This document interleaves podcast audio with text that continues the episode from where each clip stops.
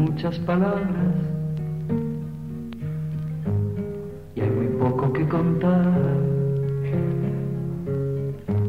Las cosas se cuentan solas, solo hay que saber mirar. Las cosas se cuentan solas, país, solo hay que saber mirar.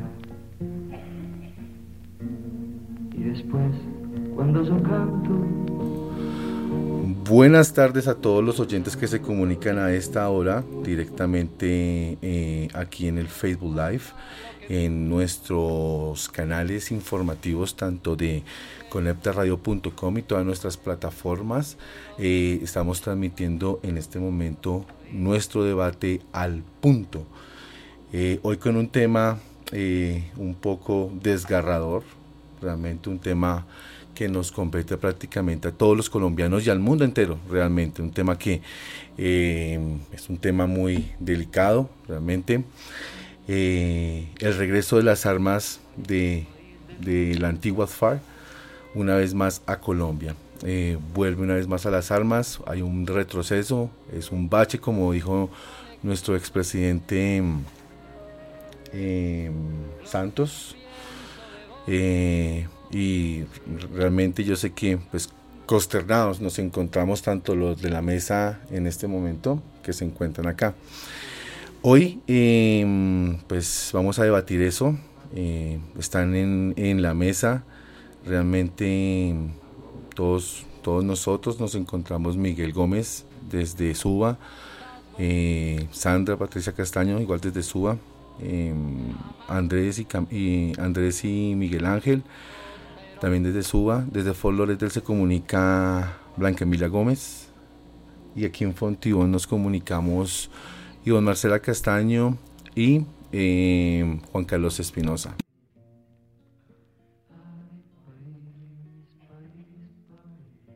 Y bueno, pues y también tenemos en nuestra mesa un invitado muy especial que eh, dentro de poco vamos a, a escuchar eh, sus opiniones y su punto de vista. Eh, realmente pues es un poco mmm, eh, es un, golpe bajo para, para, todos nosotros. Sobre todo para mí me, me dio muy duro. Yo sé que también para los de la mesa y a muchos colombianos el volver a ver a estos delincuentes no tienen otra palabra estos delincuentes una vez más en las armas no para esto pues eh, tenemos a nuestro compañero Johan Avendaño, que se encuentra aquí en, en, nuestra mesa en este momento. Y quiero pues darle paso a Johan, que nos se comunica desde Teusaquillo con nosotros también. Está en la mesa como para darnos eh, un...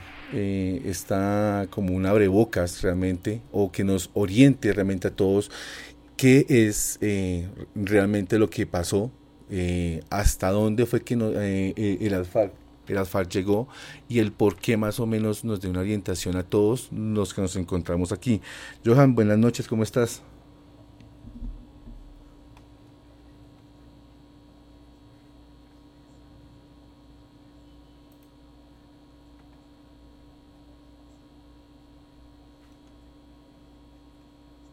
Escuchando este espacio. Gracias, Johan. Eh, bueno, eh, como te estaba diciendo, eh, pues nos gustaría pues escuchar desde tu punto de vista realmente cómo ves la situación directamente en nuestro país. Bueno, digamos que comparto con, con ustedes la, la, frustración, la frustración porque pues en otros momentos ustedes ya han documentado que el conflicto armado interno en Colombia es uno de los conflictos de la época moderna del mundo, más sangrientos, más largos, mucho más largos que cualquier guerra mundial.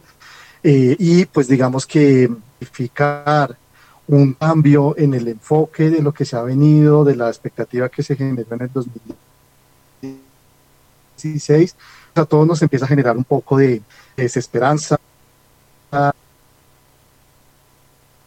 Eh, un, un país, posturas divididas, con algunos resentimientos por todos los vejámenes que, en su momento las FARC en su última etapa militar eh, cometió contra muchas poblaciones civiles, contra el comercio, contra mucha de la ruralidad del país. Entonces em, es complejo, es complejo, sin embargo, bueno, en primer lugar, creo que no debemos irnos de la esperanza de tener una paz. Mm, la paz no va a ser un estado estático permanente, es decir, no va a ser una condición eh, idealizada. El ser humano en sus organizaciones pues tiene conflictos de diferentes ámbitos, eh, pero trascenderlo a lo armado, pues efectivamente, eh, pues es, es deplorable. porque es deplorable? Porque pone en riesgo un, un valor humano central y es el valor de la vida. En ese sentido, pues por eso no se legitima desde ningún punto de vista eh, el uso de la violencia, el uso de las armas, eh, ni ninguna eh, intervención que, que, atente contra la vida, no hay justificación alguna. Este escenario que nos despertó los días de esta semana que está terminando, hay algunas particularidades. Lo primero, y es sumándome a la idea que quizá los medios de comunicación colectivos eh, han planteado pues que es el rearme de la guerrilla de las FARC. Yo eh, a nivel personal considero que hay una distancia conceptual porque no es el rearme de una guerrilla, no es el rearme de, la, de, de las Fuerzas Armadas Revolucionarias, no, es la, re, es la visibilización pública de eh, una facción de delincuentes, delincuentes que han venido financiándose a través del narcotráfico, en las últimas dos décadas, lo dejaron ver ellos en la misma intervención de los treinta y tantos minutos. Entonces, digamos, es como la primera eh, claridad. En mi opinión, no es un rearme de, de las guerrillas, pero sí es la reestructuración de un grupo criminal con poder eh, territorial, con poder eh, económico no tan fuerte. Y se ha documentado, pues una cosa es que ellos hace tres años eran presencia en casi 400 municipios de Colombia, es decir, casi una tercera parte del país. Y hoy en día sus negocios ilegales están presentes en focos de cerca de 83, 85 municipios del país. Entonces, la situación es otra. Eh, y pues nos compete a todos desde las organizaciones civiles, desde las aulas, desde las discusiones al interior de nuestra familia, seguir cimentando la necesidad de tener una ilusión de, tranquilidad, una ilusión de paz, Juan Carlos.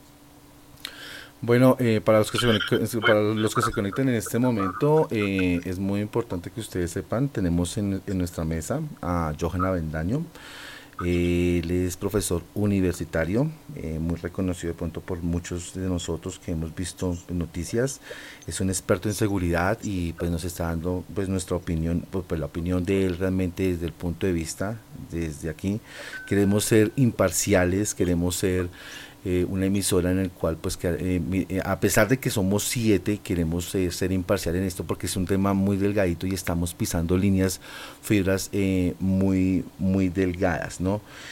Em, Johan, yo sé que todos los colombianos nos estamos preguntando esto, tal vez los de la mesa también tengan esta pregunta y, y, y sí sería bueno que, pues, de que desde tu punto de vista, Johan, ¿qué crees?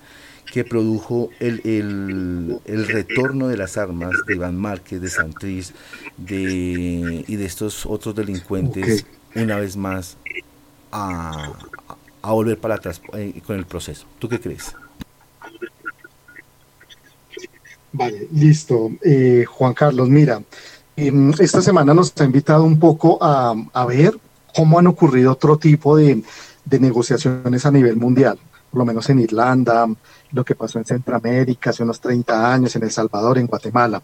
Eh, y esto, digamos, es para entender que luego de negociaciones políticas eh, con grupos de diferentes ámbitos, em, desafortunadamente siempre se prevé que hay eh, una fracción, un porcentaje de los grupos armados que no se suman 100%.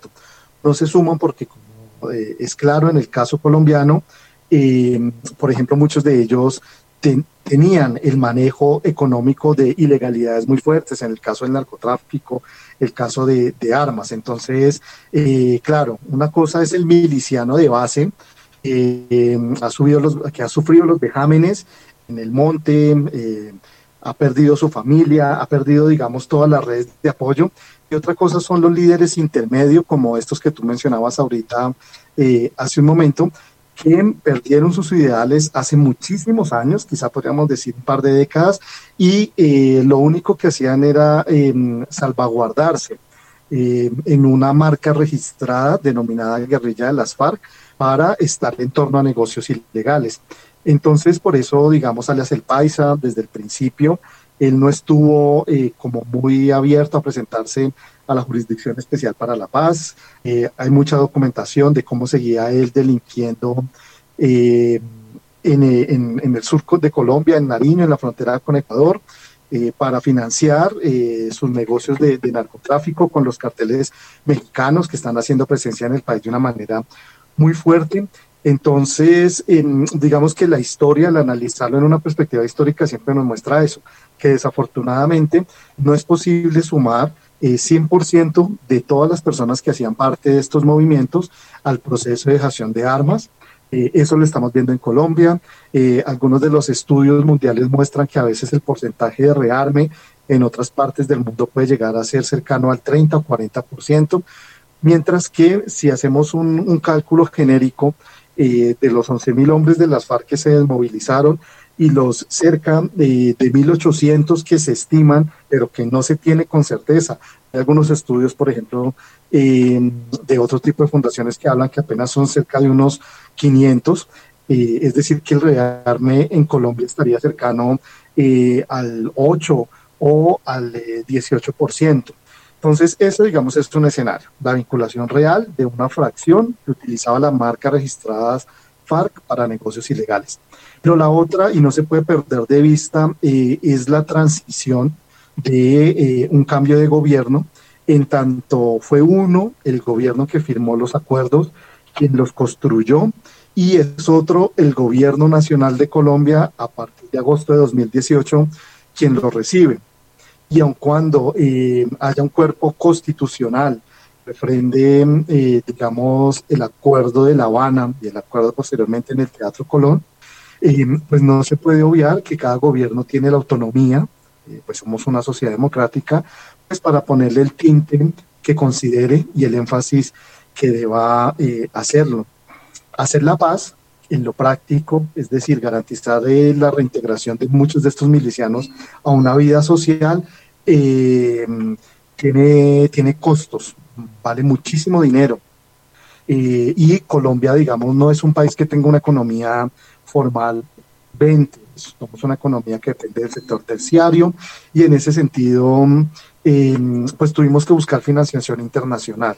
El gobierno, eh, cabeza de el presidente Duque, plantea pues que está cumpliendo con las condiciones básicas, pero lo que se puede ver en los ETCR em, es que em, pues si hay incumplimientos, si hay incumplimientos, porque no se puede financiar toda la expectativa que se tiene para el bienestar de, estos nuevos eh, personas que se quieren reintegrar. Eh, muchos de ellos están esperando financiación de los proyectos productivos. Hemos visto también en la ausencia de garantías de condiciones de seguridad. Eh, pues digamos que las cifras son plurales, entre 180 o 600 milicianos asesinados en, el, en los últimos 18 meses. Entonces, pues eso genera eh, em, pues condiciones reales sobre qué significa una negociación política. Y ese yo creo que es el llegar a través de la violencia, a través de las armas, a través de la sangre, eh, a una solución de un conflicto armado tan profundo. Eh, quedó demostrado, pierde el Estado, pierde em, toda la estructura militar, que tenemos nosotros, porque mm, son los soldados, como han salido las estadísticas, donde cerca del 60% de los soldados que están en el monte eh, son poblaciones que pertenecen a los estratos más bajos. Esta mañana se registraba, por ejemplo, eh, es decir, cinco o seis días después del, de este video, como ya tenemos entonces, por ejemplo, de nuevo ocho soldados de nuevo que van a empezar a ocupar las salas clínicas del Hospital Militar en Bogotá. Y eso a mí no me parece que sea positivo para ninguna organización social. Cumplimos más de un año donde el Hospital Militar eh, no tenía heridos en combate. Eh, entonces no hay argumento alguno, ninguno, ninguno, que justifique de nuevo la vuelta a las armas de, este sector delictivo. El gobierno tiene la obligación de hacer la inteligencia, de poner todos sus recursos militares para capturarlos, para que paguen en la justicia, pero eso no se puede combinar con la posibilidad de deslegitimar eh, los acuerdos que se firmaron. Eh, no hay paz perfecta, no hay acuerdos perfectos, no hay gobiernos perfectos, no hay organizaciones sociales perfectas. Veamos solamente en redes sociales la rabia con la que las personas eh, se expresan, ¿no? Cuando, cuando se presenta alguna situación.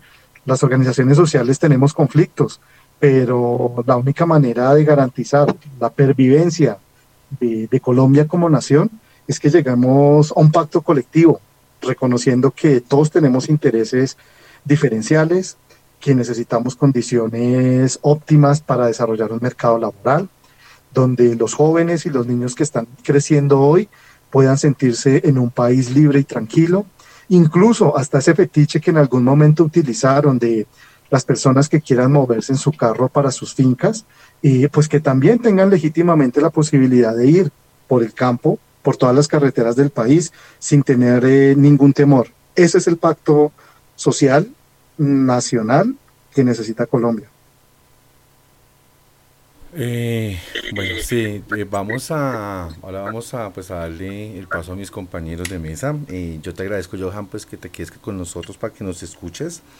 De hecho, de pronto ellos tendrán alguna preguntita así. Sí me gustaría que de pronto, para ir avanzando en el tema, que cada uno eh, habla sobre su postura, qué es lo que usted piensa, ¿verdad? Sobre mis compañeros de mesa y que si le vamos a hacer una preguntita a Johan, pues eh, que pedirle favor a Johan que pues que las vaya copiando de tal forma que cuando vuelva a intervenir él las pueda eh, copiar, ¿no? Vuelvo pues a repetir realmente pues la pregunta que, que, hice para, para todos nuestros compañeros de mesa. Eh, ¿Qué cree ustedes que produjo realmente el retorno a las armas de Iván Márquez Santrich? Ayas el Paisa y de Romania. Bueno, igual que había dicho Johan también que pues eh, ya, se ha comprobado que el Paisa y Romania pues no estaban muy ligados, pero igual sigue siendo la misma pregunta. ¿qué creen que ustedes produjo el retorno a las armas? Me dirijo directamente a Suba con Pati. Pati, buenas noches.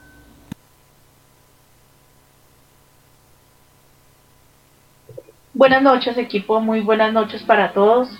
Eh, Muchas gracias por estar aquí compartiendo nuevamente nuestro debate al punto, siendo las 6 y 27 de la tarde en Colombia, 7 y 27 en la costa este de Estados Unidos. Un saludo muy especial para nuestro gran invitado, una persona con suficiente conocimiento y suficiente estudio para poder expresar y manifestarnos todas sus ideas y todo su aporte que nos es muy útil hoy en al punto. Yo, respecto al tema, tengo mucha esperanza. No, no puedo negar que en el momento que vi la noticia muy a las cinco y media de la mañana, seis de la mañana, fue muy duro. Pero tengo mucha esperanza. Y siento que estas personas se fueron pues en realidad nunca estuvieron. Y se fueron porque no les fue un negocio estar acá, no les fue un negocio hacer la paz. Ellos tenían que seguir delinquiendo, ellos tenían que seguir eh, con sus mal, mal, o sea, decir la palabra feo, pero con sus torcidos. Entonces, para ellos no fue útil seguir en esto pero yo pienso que somos muchísimas malas personas buenas y que todavía creemos que es posible seguir en paz y seguir luchando por este gran reto. Obvio, lo que dice el invitado es cierto. Eh, no, no va a haber una, una paz, em, eh, o sea, una paz que, que donde no ocurra nada, nada, siempre va a haber algo, siempre va a haber algo, algo que no nos permita estar completamente en paz, pero nosotros tenemos que ser positivos, tenemos que tener la esperanza, y lo dijo, y me uno a lo que dijo Santos, esto solamente es un escollo en el camino. Y tenemos que, pensar que vale la pena seguir luchando, vale la pena seguir pensando en dejarle un país digno a nuestros hijos. Eh, no, no pierdo la esperanza y hay que seguir. Esa es mi, mi, en este momento estoy llena de esperanza. Gracias, mi Patti. Eh, continuamos ahí a, tu lado derecho. Se encuentra nuestro compañero Miguel Gómez. Miguel, adelante. ¿Cuál es tu observación desde tu punto de vista? Mm, buenas noches a toda la mesa de trabajo, a nuestro invitado. Un abrazo muy especial. Mm, tal vez habíamos tenido esta conversación con, con, con Johan hace algunos días que estuvimos hablando. Eh, ¿Por qué volvieron a las armas estos individuos? Perdón, estos individuos. Es un caldo de cultivo. Es un caldo de cultivo que del negocio de las armas, del negocio del narcotráfico, se quedó allá el país, nunca colaboró con la justicia, nunca estuvo en, en el proceso, eh, Romaña estuvo, pero después se desapareció. Eh, Márquez, que es el que más sorprendido nos puede tener, que fue uno de los negociadores, eh, se marcha, se va para el monte. Santrich, con todas las sospechas y todas las pruebas que hay sobre su culpabilidad en seguir en negocios con el narcotráfico. Y pues un gobierno que tampoco ha cumplido con todo lo pactado, como dijo el invitado, eh, eh, los gobiernos cambian y este gobierno de Santos terminó el 7 de agosto del año pasado y, empezó este, pero ellos prometieron hacer trizas el acuerdo y lo lograron lo lograron y lo lograron de qué manera. Eh, no es toda la guerrilla, es un puñado de, de criminales que se van al monte a volver a delinquir. Eh, entonces, esto es un caldo de cultivo de todo, ¿no? Desde el plebiscito, pasando por el referendo por el por la corrupción y después pasando por el por las elecciones de presidente vimos cómo envenenaban a este país con memes y toda esa cuestión eh, cadenas de WhatsApp mentirosas y con odio con odio los uribistas y las religiones de este país encabezadas por los católicos, los evangélicos, los cristianos, que no hicieron sino envenenar a este país contra la paz y hablando mentiras como lo del rayo homosexualizador o la ideología de género, que nos íbamos a volver todos gays si, si se aprobaba el proceso de paz. Eso es imperdonable. Pero es un país, es este país desafortunadamente. Entonces todas esas cosas, todo eso es un sancocho y ahí estamos viendo los resultados. Gracias Juan Carlos. Ok, gracias Miguel. Bueno, eh, seguimos desde SUA con Miguel Ángel. Miguel Ángel, buenas noches, ¿cómo estás? ¿Cuál es tu opinión acerca de esta pregunta y tus observaciones que tienes? Buenas noches, uh, un saludo para nuestro invitado y a todos de la mesa. Bueno, pues este, perdón, es que tengo problemas, pero estoy bien. Eh, bueno, volviendo, eh, pues cuando me enteré de la noticia, pues fue bastante como difícil, la verdad.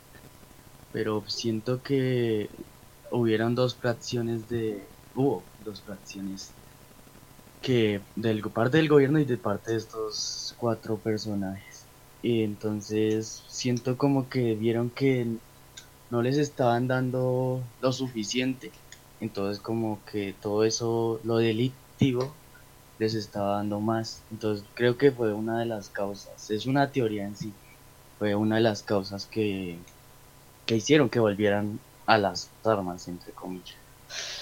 Creo que sería mi más, mi más grande opinión. Gracias, Juan Carlos. Bueno, gracias Miguel Ángel, respetarle tu opinión. Eh, ahorita entremos a debatir ese punto. Eh, venimos directamente aquí, cerca a mí se encuentra nuestra compañera Ivonne Marcela Castaño. Eh, cuéntanos por favor desde tu perspectiva como persona docente, ¿qué crees que motivó a estos sujetos a volver a las armas, Ivonne?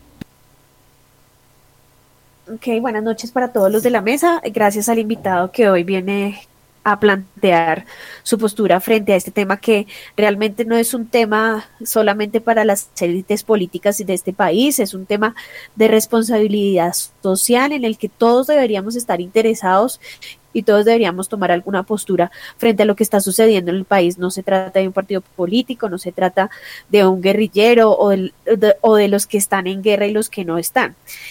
Eh, luego de ese concepto, pues yo considero que estos, estos personajes vuelven porque uno no encuentran las garantías, porque históricamente no encontraron las garantías para mantener el proceso de paz. Evidentemente, en el cambio de gobierno y ya al finalización del gobierno de Santos, pues ya se observaba que no se le estaban cumpliendo ni se le estaban dando las garantías necesarias para que ellos tuvieran un proceso de paz frente a lo pactado. Entonces considero que ellos deberían tener su plan B, por eso muchos de los de los cabecillas de esta guerrilla se mantuvieron en el monte y eh, seguramente estarían ahí planeando o esperando el plan B. Como lo dije, lo dice Miguel Ángel, pues seguramente tampoco habrían las suficientes garantías para mantenerse. Y considero que muchos estarían en peligro, en peligro de muerte, así como se dio en otras épocas con el M19 y con la UP. Entonces, de ahí creo que surge que se le da, se dan este paso. Igual habían muchas, si ustedes recuerdan, habían muchas, digamos, inconsistencias frente al tema jurídico que los hacían tambalear. Entonces estuvimos bailando entre las cortes constitucionales, la G, porque habían limbos políticos que todavía no habían resuelto y nomás ya pues con la decisión del presidente Duque de iniciar su gobierno con las objeciones a seis artículos planteados en la, en la, en la JEP, pues ya eso ya enviaba el mensaje, un mensaje erróneo frente a eso. Lo otro es que, como lo mencionaba Miguel, eh, existe bastante desconocimiento, ignorancia de la población colombiana frente a lo que significa un proceso de paz para la nación, como lo decía el invitado. Es un proceso que significaba el fin de más de 60 años de violencia en el país, que está demostrado en cifras, la reducción de las muertes de soldados, la reducción de las muertes, y que significa lo que podemos ver en los territorios donde se encuentran los desmovilizados, significa ese proyecto de vida que tiene cada uno y ese renacer de la agricultura a partir del trabajo de estas personas. Esa sería mi postura, Juan Carlos. Gracias, Ivonne. y volvemos una vez más a... Señor, dímelo. Eh, quiero mm, hacer un aporte a lo que dijo Johan ahorita de la conformación del ejército de Colombia. El 80% del ejército está conformado por estratos 1 y 2, 0, 1 y 2. El 19% son de clase media y tan solo es el 0.5%. Damos la vuelta, cerramos. Y pertenece a los estratos altos el aporte. O sea, el 80% estratos 0, 1 y 2, el 19% son de clase media y tan solo el 0.5 pertenece a los estratos altos. Ok, no, sí, eso sí es verdad, eso es una, cosa que las personas no, que no nos damos cuenta. Y sabes que lo más chistoso, que, que ese porcentaje, sus familias, em, son, son aquellas eh, que infunden el odio en las redes sociales. Eso es lo más chistoso. Y ellos no se dan cuenta que están enviando a sus propios hijos y familiares a la guerra. Entonces, ahí como hay una contradicción realmente. No sé qué le pasa a nuestro querido Colombia. Bueno, eh, continuamos con Andrés Camilo. Andrés Camilo, cuéntanos por favor tu, tu opinión. Buenas noches para todos nuestros integrantes de la mesa y un saludo muy especial para nuestro invitado y experto del día de hoy, Johan. Eh, bueno, entrando en materia de el tema que tenemos a debatir el día de hoy, eh, lo primero que me parece consciente decir y estar de acuerdo con la mayoría de los integrantes de la mesa es que sí, evidentemente la transición de un gobierno a otro deja ver la postura que cada uno tenía para llevar a cabo este proceso de paz y cómo lo iba a asumir y las consecuencias que iba a traer un nuevo gobierno como el que eh, se hizo del poder en estos cuatro años que se vienen, ¿no?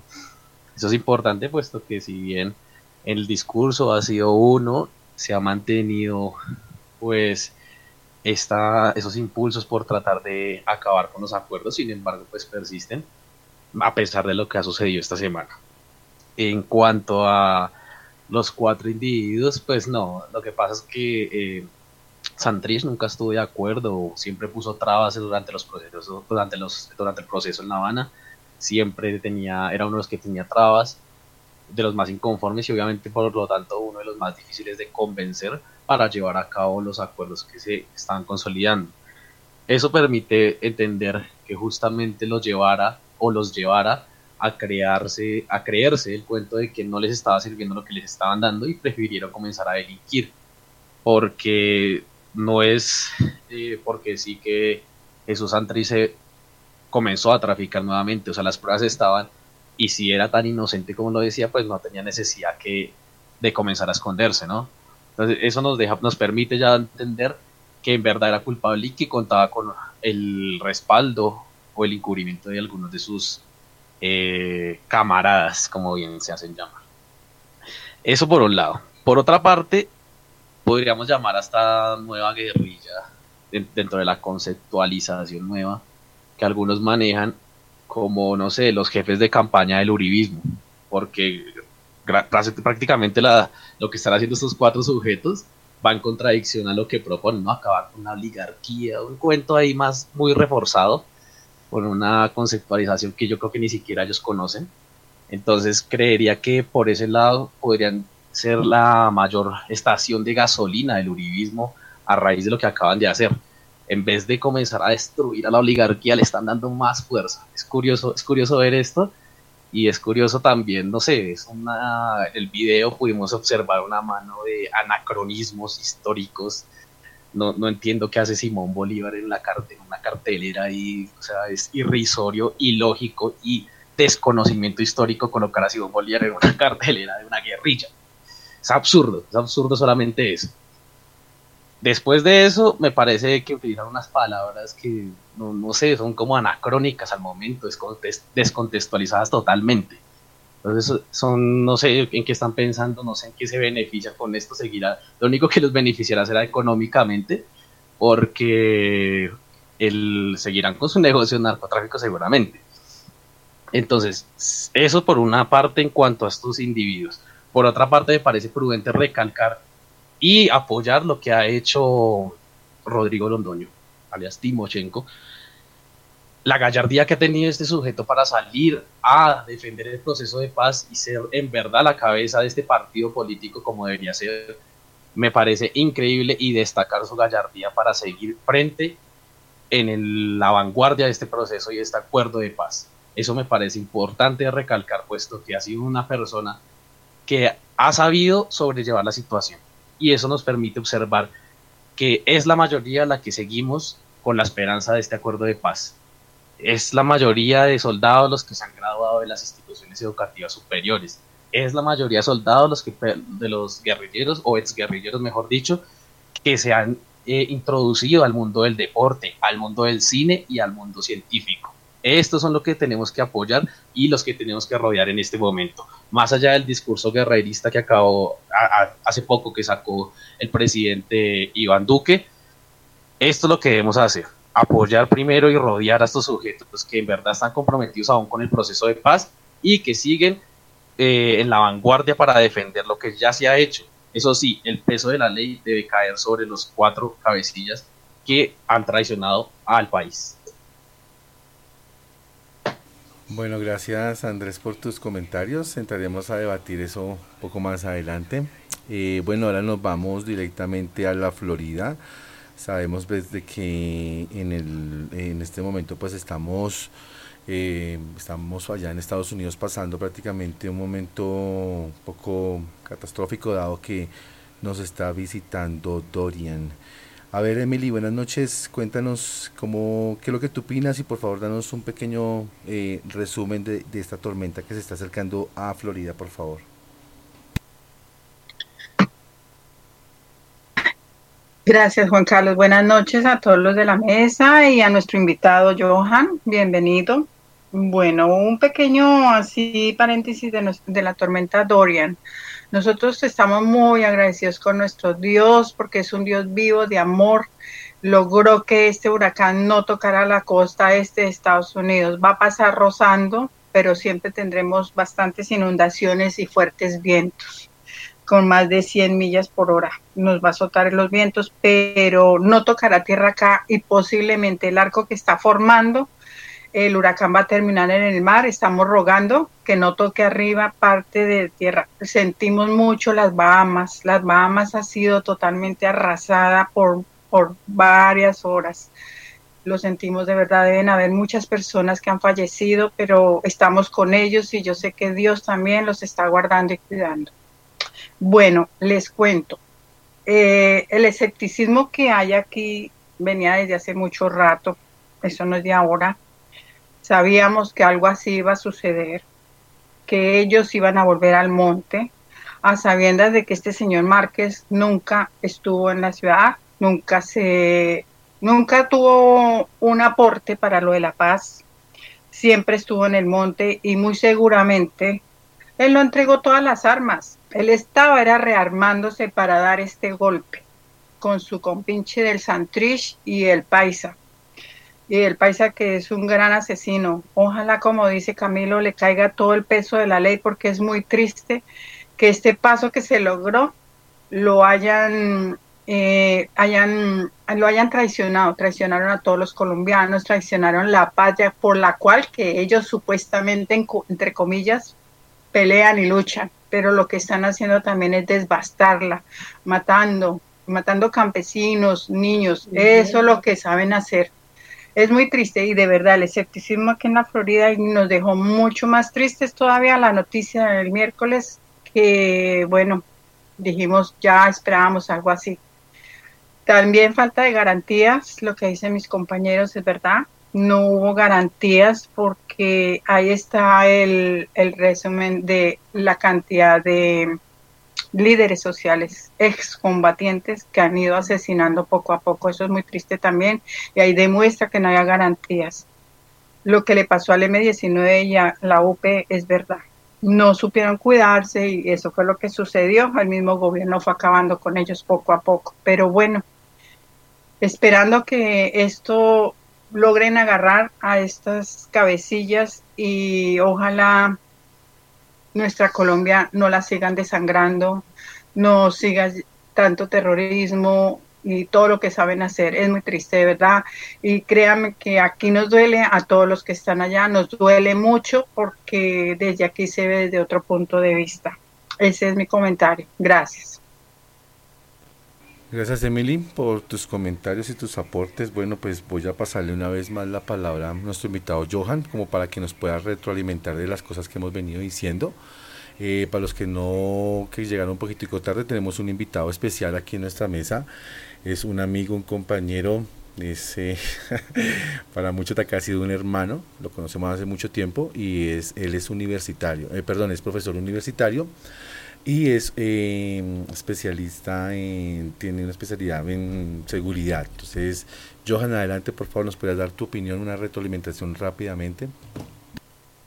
Eh, bueno, de nuevo, pues gracias, gracias a todos ustedes, eh, a la pluralidad de, de opiniones, eh, porque creo que este eh, es un valor, es un valor muy significativo en esta, en esta construcción de, de un futuro diverso para Colombia, el poder escuchar eh, las múltiples miradas lo que muestra es eso, es que somos eh, una patria de diferentes historias de vida, con, con diferentes trayectorias y eh, el espacio que ustedes se llevan promoviendo hace muchos meses eh, da cuenta de eso, que podemos sentarnos a conciliar con argumentos desde muchos puntos de vista muy enriquecedores todos eh, y si eso se pudiera escalar eh, a los ámbitos políticos, a los ámbitos institucionales, seguramente eh, tendríamos la posibilidad de disfrutar esta, esta gran patria que, que, nos dieron con todas las riquezas humanas y, medioambientales.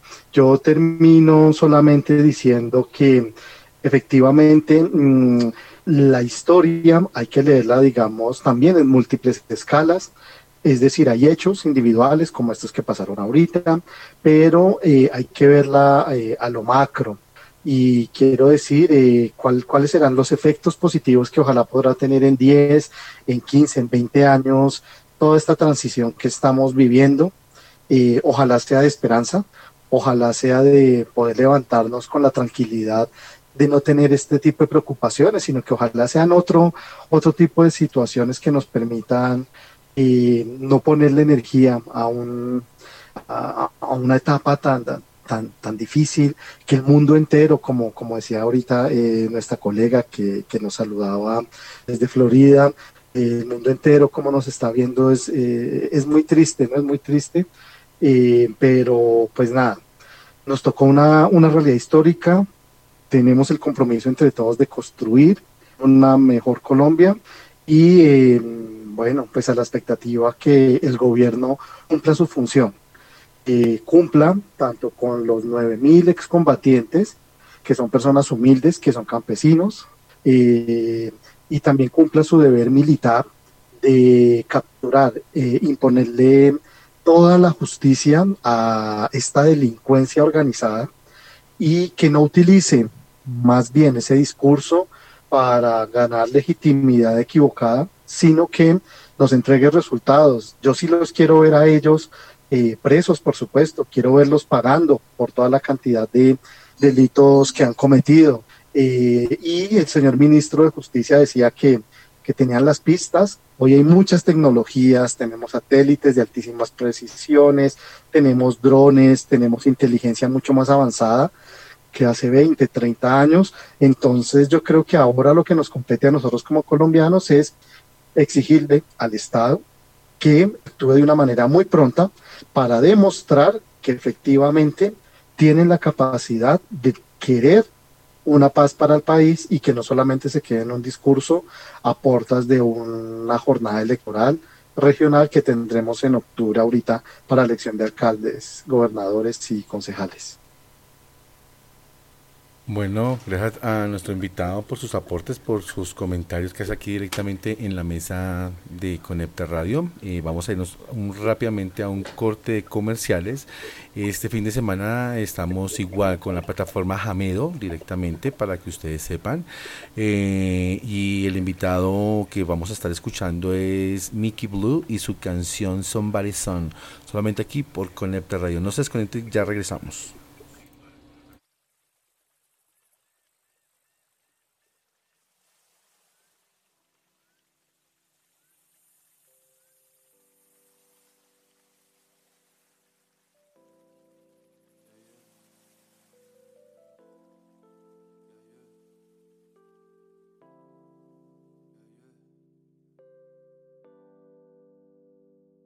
Off the coast of California, doing anything we wanna, living out our lives in limbo. We don't have a single care in the world. I'm just out here with my baby. We ain't got no worries lately. We gon' do this till we 80. All this hard work gon' pay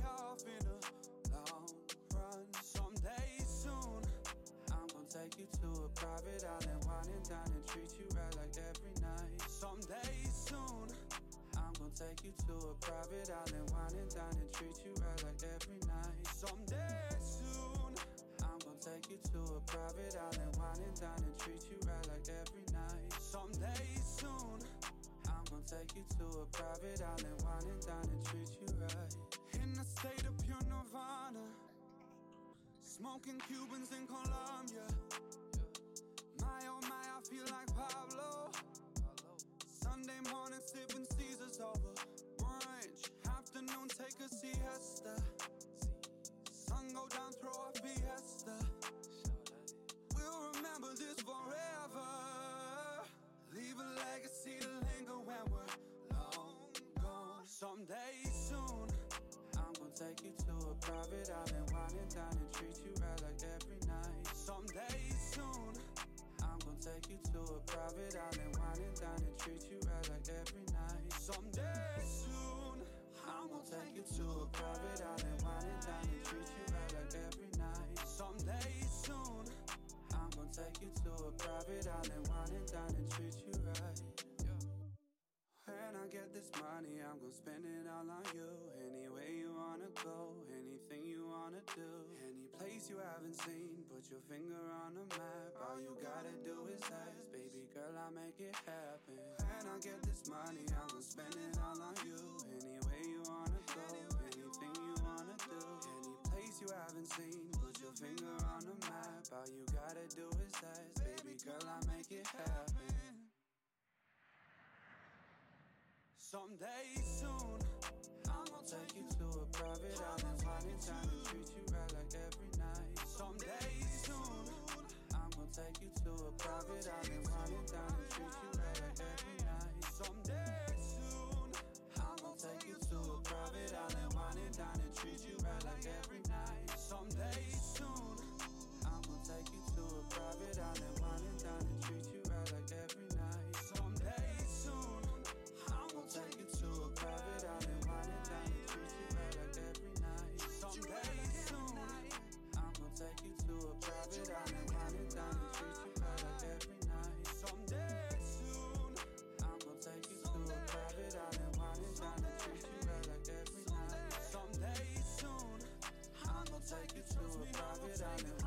haven't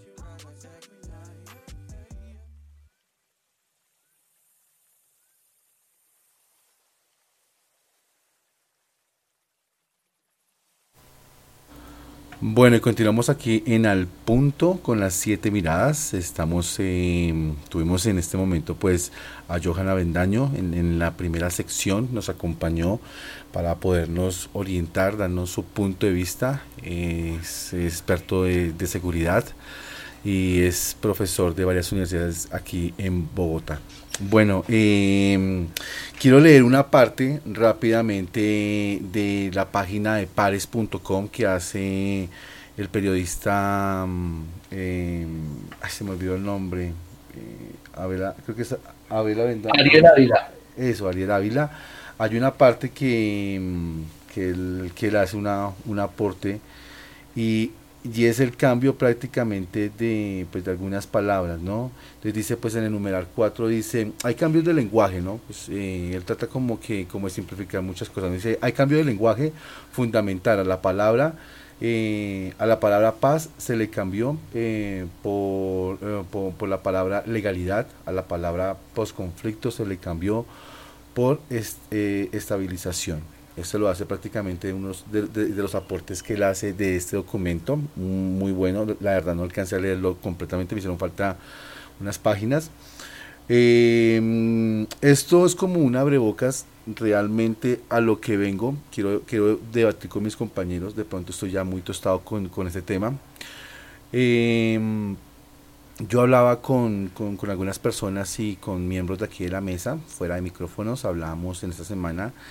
Considero yo, em, pues para la siguiente pregunta, eh, eh, el motivo de que estas bandas, que, pues, que estas, estos delincuentes vuelvan a, a- las armas es por, por el miedo, eh, también por la, por, por el incumplimiento, ya lo hemos dicho muchos acá, por el incumplimiento de- del gobierno hacia ellos, por las muertes de, ya van 150, eh, ¿cómo se le dice a eso? A los que se desarmaron y, y se volvieron líderes sociales, 150 porque realmente son 523 el conteo en este momento de líderes sociales que han muerto, pero son 150 que, que estudiaron en las FARC y se convirtieron en líderes sociales. Em, y temo pre- pre- precisamente de lo que voy a decir, eh, que es algo muy delicado, dado de que pues ahí, ahí entra pues a decir con muchas miradas aquí en la mesa, ¿sí? se escuchó eh, pues lo que dijo Johan, no hay una, una razón justificada, pero eh, no sé ustedes qué opinen de- desde mi punto de vista, eh, dado de que yo me imagino que ellos al ver que no hubo garantías, no hubo una, mm, un un cumplimiento del gobierno colombiano eh, hacia ellos, ellos temían sus muertes, ya se las a- a- avecinaban. De hecho, eh, mi compañero Andrés eh, tocó un tema sobre Santrich, eh, pues realmente a él nunca se le pudo comprobar nada sobre el video. Una casualidad, yo lo digo aquí a micrófonos abiertos, yo estoy hablando pues con mucho con mi compañera Ivonne, pues yo sí lo digo frente a los, que los micrófonos, considero desde mi punto de vista que Santrich fue inocente, dado que nunca se le comprobó nada. Hubo muchas pruebas eh, en contra de él, en las cuales pues el gobierno norteamericano las pidió. Eh, a todas las personas que yo, yo les hago la misma pregunta, de pronto ustedes también pensarán lo mismo. Estados Unidos en Colombia no tiene fronteras, él entra y, y se va cuando él quiere. Si hubiese sido inocente, Estados Unidos le echa mano a Santrich, hablando del tema de Santrich. Qué raro que cuando pide el FBI la- las pruebas, el video que Santrich se ve que haciendo eh, narcotráfico, haciendo eh, después de la que las firma, que la firma eh, de La Habana y la firma de aquí que en el Teatro Colón se le ve, se le muestra en un video acá, se le, se le culpa. Santrich no, no corre, no se sale de tratarse de evadir, se, se somete, dice siempre que él es inocente, que eso es antes de y no después de. Eh, y bueno, toda la historia que usted ya sabe, ¿no? Estuvo, eh, pre- eh, estuvo con, eh, preso en su, en su casa, luego al búnker de la fiscalía, luego estuvo, si no estoy mal, en la picota, eh, luego otra vez lo sueltan y bueno, y, y todo lo que ha venido sucediendo, ¿no? Le recuerdo, que yo se lo recordé aquí a varios de la mesa que estuvimos hablando con, con- conmigo, que es raro que cuando se pide ese video al FBI, se manda esa, esa prueba a Estados Unidos, eh, l- el resultado de que había mandado nunca llega. Pues porque desafortunadamente no sé qué pasó en el regreso, se perdió. Supuestamente la empresa 472, si no estoy mal, extravía el paquete o extravía eh, la, eh, pues, la- el informe. Bueno, hago este recorderis, vuelvo y digo, de pronto estoy tostado, me, me van a disculpar mis compañeros de la mesa y espero escucharlos. Pero es aquí donde viene pues la pregunta, ¿sí? Estamos para debatirnos, yo estoy completamente con mis me, completamente abierto a todas sus opiniones. Y la pregunta es, ¿qué responsabilidad ustedes que tiene el gobierno Santos Duque con la, con la crisis de, de, este proceso? Todo lo que yo venía diciendo, dado que para, para mi concepto el Estado presionó mucho, presionó mucho, mucho, mucho a Santrich y jamás se le encontró nada. Entonces, pues abro paso directamente, empecemos pues bajito, voy a empezar bajito. Eh, voy a empezar directamente llamando desde, mm, desde Suba a Miguel Ángel. Miguel Ángel, cuéntame cuál es tu opinión de lo que acabo de decir y eh, respecto a la pregunta, cuál es la responsabilidad que tiene el gobierno Santos Duque con la crisis del proceso de paz. Adelante, Miguel. Miguel Ángel. Eh, bueno, eh, la verdad siento que es más culpa de Santrich, pues creo que tomó decisiones individuales más que todo. pues siento que no sé, no pensó en otras personas que sí estaban dando más aportes en otros campos que, como anteriormente mencionaba Camilo, lo del cine, hay un eh, hay una persona de las FARC que, que va a actuar en la película de Monos, que va a estar nominada próximamente a los Goya y a los y a los Oscars. Entonces, pues siento que Santrich tiene casi toda la culpa porque no tomó esas decisiones porque veía que todos esos negocios ilícitos, pues es lo que yo pienso, ¿no? Eh, daban más de lo que le estaba dando el gobierno, pienso yo. Gracias. Gracias, Miguel Ángel. Bueno, nos vamos a la costa este norteamericana. Son las 8 y 4 de la noche allá en Fort Lauderdale, Florida, con Emily. Emily, buenas noches. Cuéntame tu punto de vista y, según la pregunta, ¿qué responsabilidad tiene el gobierno Santos Duque frente a la crisis del proceso de paz? Bueno, Juan Carlos, eh, yo pienso que hubo pocas garantías, ¿no? Y los impulsó a que volvieran a las armas. Eso es lo que yo estoy pensando. Porque si ellos se dieron cuenta que los estaban matando poco a poco y, y son excombatientes que pasaron a ser líderes sociales, líderes sociales a pelear por sus tierras, a reclamarlas, por eso los asesinaban, por reclamar proteger humedales, también los mataban por eso. Entonces yo pienso que son pocas las garantías que tuvo el gobierno de Duque con ellos. Pienso yo eso. Gracias, Juan Carlos. Bueno, gracias Emily. Sí, eso es una cosa que se me olvidó eh, eh, mencionar. Eh, desafortunadamente, como dije, 150 excombatientes líderes de las FARC fueron, eh, han sido asesinados en estos mandatos y no sé, tal vez ellos pensaron que eh, les iba a correr la misma suerte que le pasó al M19 y a la UP. Yo sé que muchos de ustedes vieron el trino que hizo eh, Navarro Golf, donde dice que ellos se desmovilizaron y que ahí siguen con el proceso que ellos hicieron, pero la historia habla de muchas cosas, ¿no? Continúo contigo, Andrés Camilo. Perdón. Eh, bueno, no, Juan Carlos. Eh, no, esto es una, es una culpa, yo creo que de las dos partes, evidentemente. Como ya lo, lo hemos dicho en mayoría de ocasiones en el debate que estamos teniendo el día de hoy, la transición de un gobierno a otro ameritaba algunas consecuencias, justamente se llevaron a cabo estas consecuencias, independientemente a que el, el acuerdo sigue en pie, tenemos ya gente por fuera de este, de este acuerdo, ¿no? Que son estos cuatro sujetos y los que están pues con ellos, ¿no? Entonces, eh, por ese lado creo que es culpa obviamente del Estado, como ustedes lo han dicho, han habido falencias en la en el cumplimiento de algunas partes del, de los acuerdos, pero pues no podemos decir como aseverar que solamente eso es culpa del Estado y ya no.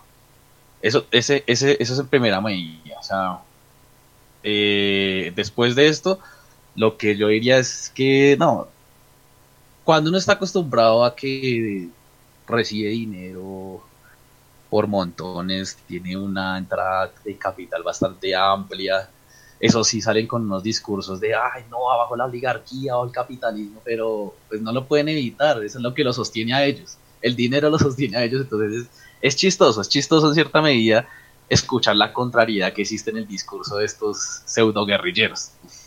Eh, eso por una parte. Por otra parte, lo de Santriz, no, lo de Santriz, independientemente, no. ¿Cuántas veces ha, quedado mucha gente eh, inocente, entre comillas, pero pues son culpables? Esos, esos, esas personas que uno sabe que son culpables y en verdad son culpables porque las pruebas rondan por todas partes. Ese es el caso de Santrich. O sea, es básicamente que entender la psicología humana.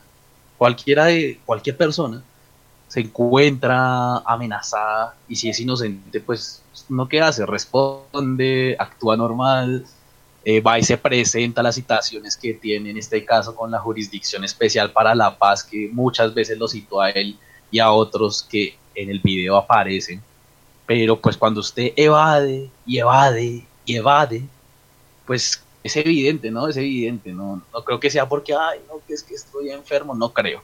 Este sujeto es un, perdónenme la expresión, pero es un payaso. Santriz es un payaso. Igual que todos estos, eh, dirían los cachacos antiguos, son unos mequetrefes, que les quedó grande introducirse en la vida civil. Que más allá que sí, se les incumplió en algunas, se les está incumpliendo en algunas cosas, como bien Juan Carlos lo dice, eh, Wolf Navarro escribió que a ellos les incumplieron, les mataron su líder, Carlos Pizarro, y aún así permanecieron en el acuerdo de paz porque la palabra es lo primordial, eso es lo primordial. Y a mí en verdad me ofende mucho lo que acaba de hacer Santriz y esta manada de sujetos que no sé, no sé, o sea, no sé quién, no sé a qué juegan, no sé qué inventan, o sea, la culpabilidad los carcome porque son eso, unos traidores del país, porque son unos faltos a la palabra, eso es lo que son. Eh, fuertes palabras, fuertes declaraciones de nuestro compañero Andrés Camilo. Eh, ahora seguimos contigo, Pati. Cuéntanos tu punto de vista. Yo estoy totalmente de acuerdo con lo que dice Camilo y quiero añadir que sí, tal vez les incumplieron, pero ¿acaso ellos no están lo suficientemente entrenados para enfrentar cualquier cosa? Cuando ese tipo de personas ingresan a una guerrilla o a un grupo que va contra la ley, no, no van a vivir color de rosa. Es matar o morir de entrada. Cuando usted se enfrenta a ese proceso, a esta vida, es matar o morir. De entrada usted ya va con la, con la cruz encima. Y ahora venir a decir que no, que es que nos, nos iban a eliminar, como eliminaron a la UP, como mataron a, a Carlos Pizarro, como acabaron con tanta tanto líder que luchó para enfrentarse a, a, este país, a querer la paz, como nos matan día tras día nuestros líderes sociales y lo siguen haciendo. ¿Usted cree que si los líderes no quisieran seguir así, no quisieran seguir en esto, hacía mucho tiempo se habían ido? A pesar de que los maten día a día, nace un líder más, lucha otra persona más. Eso es lo único que quieren hacer es tapar todas las cochinadas que han hecho en la vida y vienen a pasar ahora de víctimas. No es que nos incumplieron, no es que nosotros eh, nos iban a matar, que va. Lo que pasa es que son unos delincuentes y les quedó grande, les quedó grande aceptar que podían llegar a un proceso y, prestar un mejor servicio a una sociedad que necesita gritos la paz. Uno no hace la paz con el amigo, uno hace la paz con el enemigo. Y, él, y ellos desconocieron eso. Para mí, lo mejor que les puede pasar es que los encuentren y los eliminen por traidores, por delincuentes, por no haber hecho lo que está haciendo Timochenko, ponerle el pecho a la brisa. Y él lo dijo, que su líder mayor, el líder que, lo, que ellos tienen, que tuvieron, Marulanda les enseñó que la palabra era lo principal. Y ese par de personajes no conocen eso. Entonces que no nos vengan a meter cuentos, que esos son puras y falsas mentiras lo que están diciendo. Ellos no les quedó grande, les quedó grande la vida civil, les quedó grande llevar una vida en paz, no una paz de, de, de, por vida, ¿no? Porque lo que decía nuestro invitado es nunca va a haber paz, siempre va, la paz no solamente es firmar un acuerdo, no señores, la paz comienza enseñándole a su hijo a respetar a los demás, la paz empieza enseñándole a, al, al vecino que no debe botar la basura a la calle, eso es paz. La paz es respetar lo que el otro dice. Eso es paz. Pero a mí que no me vengan con cuentos. Y por eso les dije lo que dije al comienzo. Estoy llena de esperanza y le pido a Dios que nos ayude y nos acobije, porque nosotros los buenos somos más y queremos un país en paz y nos lo merecemos. Hoy habían marchas en Tumaco pidiendo que no hubieran más guerra, que no llegara más la violencia. Esto que estamos viviendo, la culpa solamente la tienen ellos, más sumado a todo el centro demoníaco que tenemos en este país. Ellos son los causantes de todo esto. Dicen que la guerrilla de Santos, la guerrilla de Santos, por Dios, un presidente que nos dejó un país sin un militar herido en el hospital militar, usted lo decía, un hospital que permanecía vacío. ¿En qué gobierno estamos? Por Dios, lo único que queda por decir es que los busquen y los eliminen, es lo que merecen.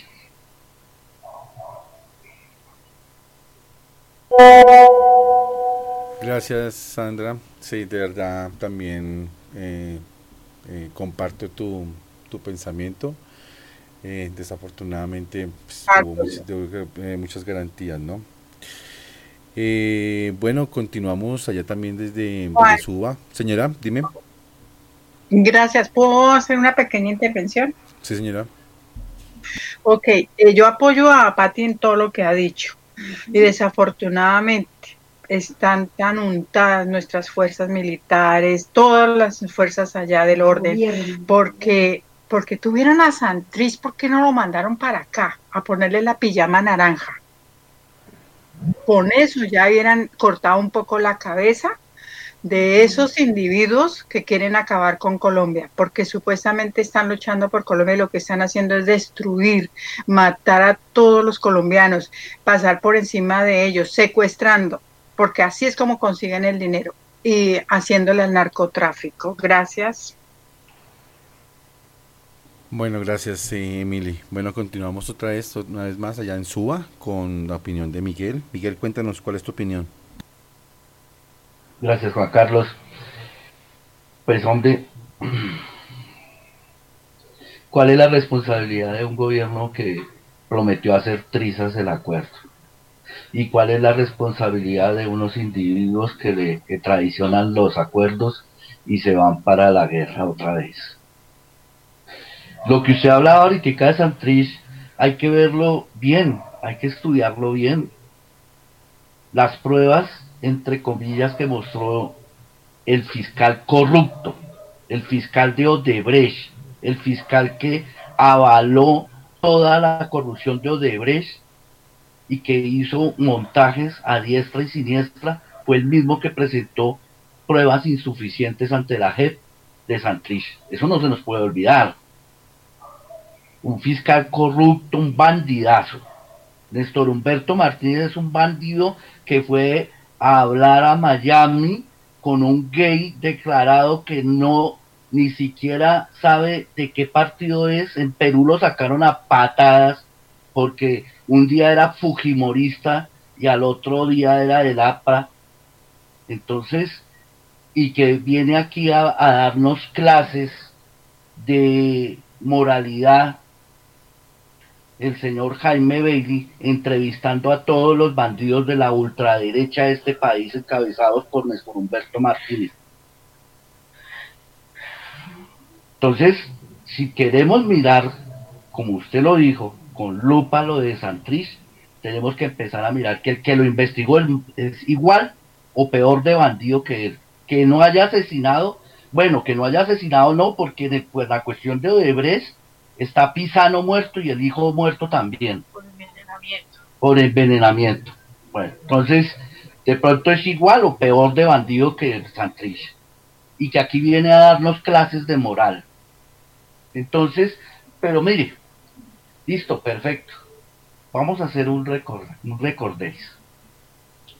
Aquí en la mesa, al lado de una de las personas que hay, vivió la violencia partidista. Creo que sintió la amenaza de los chulavitas, del ejército y la policía chulavita de ese entonces. Creo, si no estoy mal.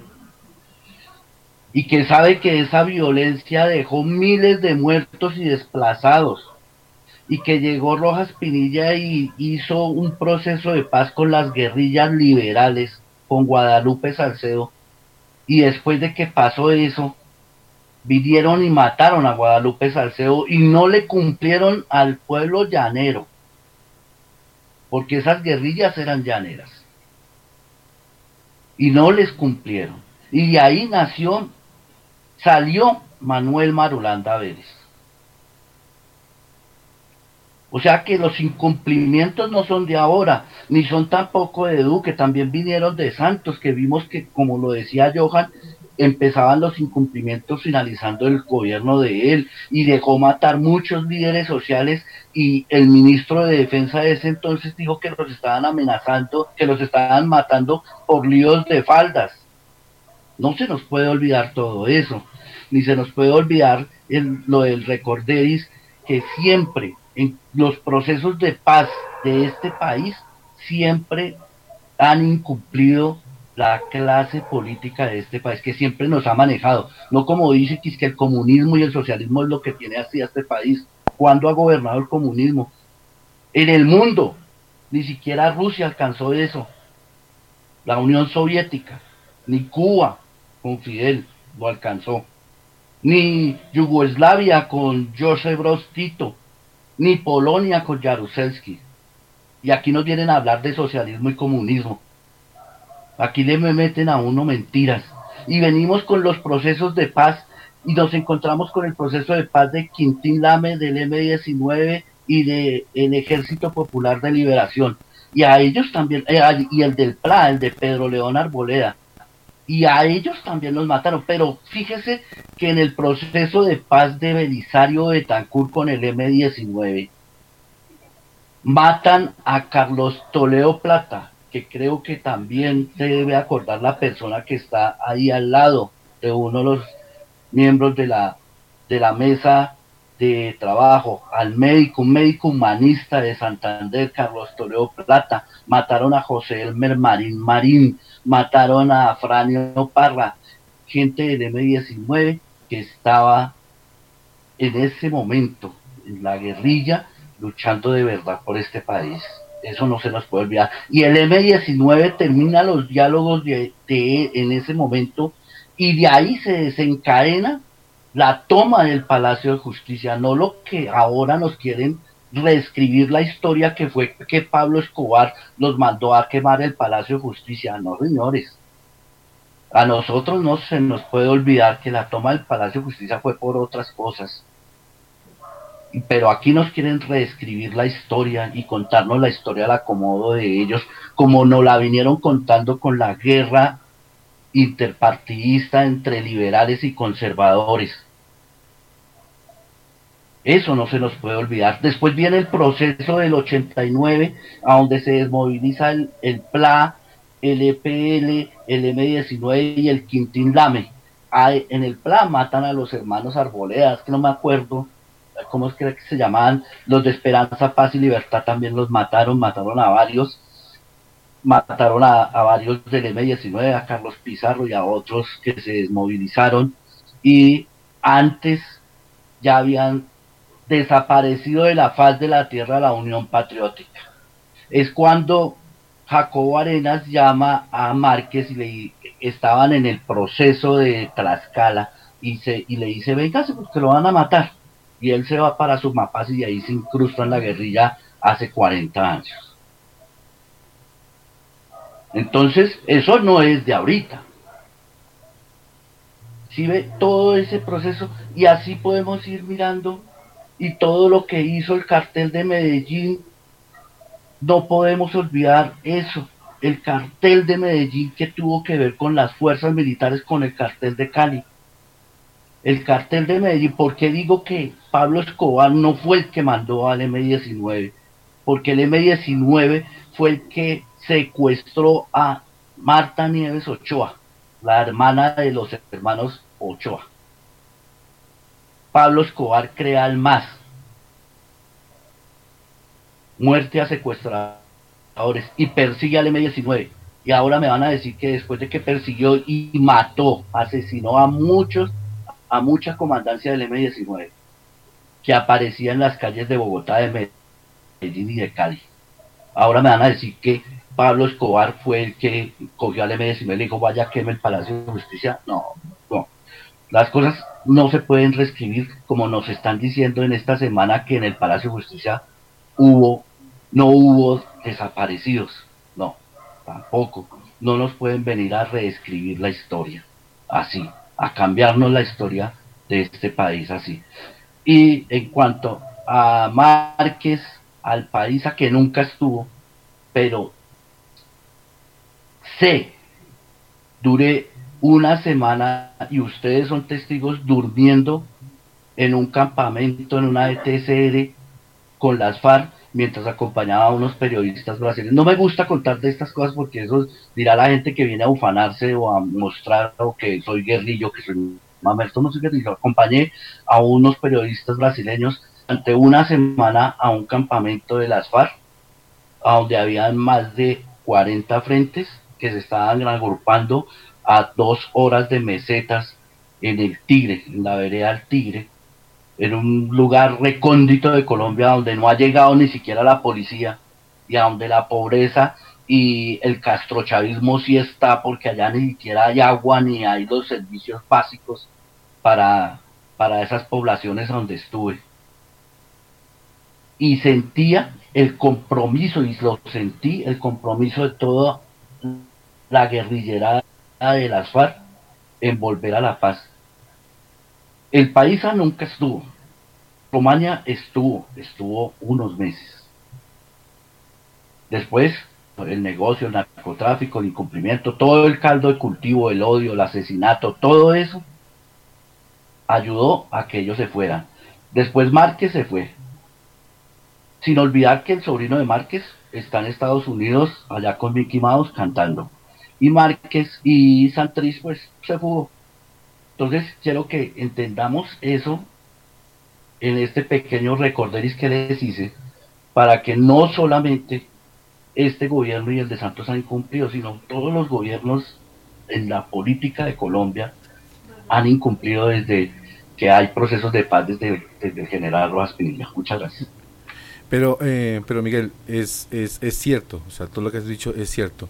So, eh, pero, pero realmente lo que dijo eh, Iván Márquez en el video publicado a la una de la mañana, amanecer el jueves, miércoles, amanecer el jueves, o sea, todo ese recorderis que él hace, toda esa historia que él hace desde Simón Bolívar, como Andrés lo dijo, desde Simón Bolívar, todas esas historias han venido siendo ciertas. O sea, no hay nada, no hay ninguna, no, no hay ninguna mentira ni falacia en ese video cuando él hace todo ese recorderis, ¿es, cierto?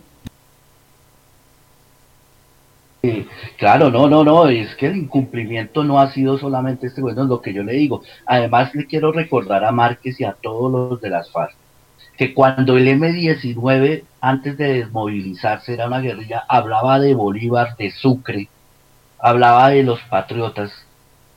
Ellos se burlaban y decían que cuál Bolívar, que para qué llamaban a eso, eh, para que, que- tenía que ver Bolívar con la lucha revolucionaria de ahora. Eso lo decían las FARC del M-19, por eso nunca las FARC y el M-19 est- estuvieron un tiempo en la coordinadora guerrillera, pero ya después eh, se abrieron porque eh, el proyecto del M-19 era más nacionalista que cualquier otra cosa. O sea, lo, lo de las FARC era comuni eh, no comunismo, sino era en ese entonces, antes de volverse narcotraficantes. Estoy hablando de ese entonces. Eh, la vaina de ellos era, era pro URSS, eh, el ELN era trotski, o es trotskista y toda esa cuestión, o sea, tienen sus, sus, sus, salidas por ahí, pero el M19 era más nacionalista y hablaba de Bolívar, hablaba de los ideales de Antonio José de Sucre, de los ideales de Bolívar, y ellos se burlaban del M19, yo me acuerdo de eso, y eso está en, usted nada más que vaya a anales del, del tiempo, el espectador, y ahí está eh, muchas cosas de los ataques entre la misma guerrilla que hubo en ese entonces y que decían que, que para qué Bolívar, si que Bolívar ya había asistido, que había era que seguir, era en vías del trotskismo, del comunismo, que nunca llegó a ser. Perdona, ¿puedo hacerte una pregunta? Sí, claro. Gracias. Mira, Miguel, quería preguntarte, ¿existe el temor de que posiblemente los excombatientes que están ya en, en vida social colombiana puedan regresar al monte a ayudar a estos bandidos? Eh, mira, Emily, eh, se me olvidaba, por ejemplo, eh, eh, en el, la persona que de la que yo me refiero, la tienes a tu lado. Ella se debe acordar de los asesinatos políticos que habían en este, en este país, que era el corte de franela que le sacaban la lengua por entre la garganta a los liberales o a los conservadores y, ese, y se la dejaban como corbata, le decían el corte de franela. A Dimar, un excombatiente del, de las FARC, a Dimar lo mataron, le cortaron, lo mataron hace dos, tres meses. Lo mató el ejército. Le cortaron los, la- las partes nobles, el genitales. pene, los genitales, los testículos y se los dejaron encima del corazón. Además de violarlo. Y lo asesinaron. Que si hay temor, el 92% de la guerrillerada, de lo que era la guerrillerada del, de las FARC, está en el proceso. Y hay mucha gente que tiene proyectos de piscicultura, de agricultura, restaurantes, de modas, de todo. Ahí ah, hicieron hasta un equipo de, de, de deporte que fue a representarnos en Australia. Es que no me acuerdo cómo se llama el equipo. Yo creo que hay mucha gente comprometida y era lo que decía Andrés. Hay que abrazarlos y traerlos hacia nosotros. Mire, eh, lo que yo les digo, y perdónenme, yo estuve conviviendo con ellos una semana, con muchos frentes de las FARC que se estaban reuniendo en esa zona para trasladarse a la ETCR en mesetas. Y nosotros con los periodistas brasileños los dejamos en, en la ETCR en mesetas y ahí nos despedimos y todos nos abrazaban y nos decían, espérenos en las ciudades, nosotros vamos a reincorporarnos, queremos la paz, queremos nuestros hijos, queremos hijos para la paz. Fue de lo más erizante que yo puedo, fue la, la, la experiencia más grande que yo haya podido tener fue esa semana con ellos. O sea, hay mucha gente comprometida y yo lo sentí allá. Gente comprometida. Gente que lo abraza a uno, que me decían, ayúdenos, no nos vayan a dejar solos. Eh, yo le pregunté a Lozada una noche que nos sentamos a hablar al lado del río, del río Meta, no me acuerdo cómo se llamaba ese río. No, eso no es el río Metamiento, eso es otro río, el río Ariari, porque ahí de para abajo empezaba en los llanos del Ariari. Nos sentamos a hablar y le dije, venga, ¿a usted no le da miedo que le pase lo que le ha pasado a todos los guerrilleros que han firmado la paz en este país? Y llegó y me dijo, he vivido con ese miedo 35 años que llevo en esta guerra. Ya estamos cansados, queremos darle otra. Vi- Ya nos dimos cuenta que el camino no son las armas, tenemos que volver. Yo duré hablando con él 15 minutos en el- sentados en ese río esa noche. Y nos devolvimos al campamento y me dijo uno de los periodistas, Fernando Gómez de Moraes, llegó y me dijo, Miguel, te estás llevando la experiencia más grande de tu vida y ya tendrás algo que contarle a tus hijos, cómo se desmovilizó la guerrilla más grande del mundo. Me abrazó y se puso a llorar. Un brasileño me hizo llorar esa noche. Dos noches antes de salir de ese campamento para irnos para la ETCR. Son anécdotas que tengo guardadas en mí. Yo ni siquiera se las había contado a, mis, a mi esposa, a mis hijos. Nada, son anécdotas. Yo llegué aquí embarrado y les decía, traigo el barro de la paz impregnado en mi, en mi ropa, en mis botas, en, en todo, en mis zapatos. Fue de la experiencia más bonita y creo que yo sentí. Y, y esa es la esperanza que guardo, que mucha de esa gente se va a quedar a este lado de la de, de la sociedad civil.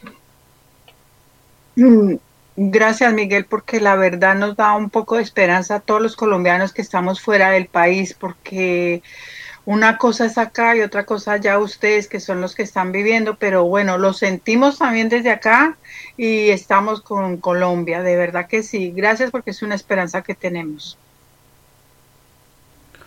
Bueno, gracias a todos los de la mesa. Es verdad, realmente el que no ha vivido eso no sabe, no sabe lo que estamos hablando. Cada uno aquí en la mesa desde su, desde su punto de vista lo ha vivido, lo ha mirado, lo ha leído.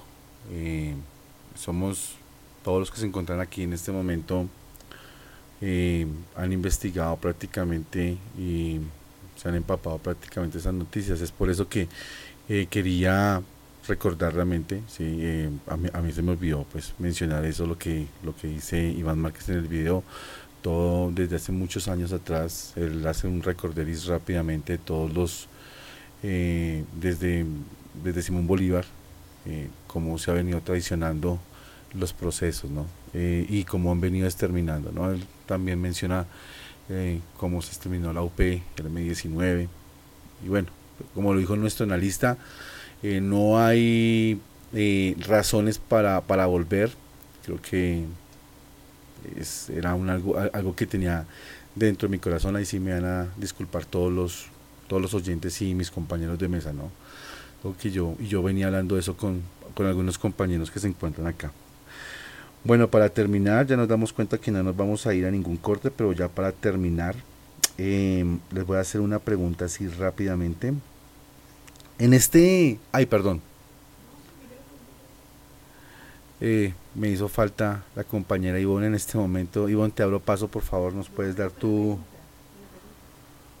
Bueno, eh, viene prácticamente la pregunta, una pregunta que tengo acá que dice, eh, teniendo en cuenta que prácticamente eh, son cuatro actores, de pronto me, se me queda uno, hay cuatro actores en este, en, eh, en, este, en este proceso, en esta guerra, no, sé cómo lo quieran llamar, de, de, sus posiciones. Está el gobierno, está las FARC, están eh, los desmovilizados y estamos los ciudadanos. ¿sí?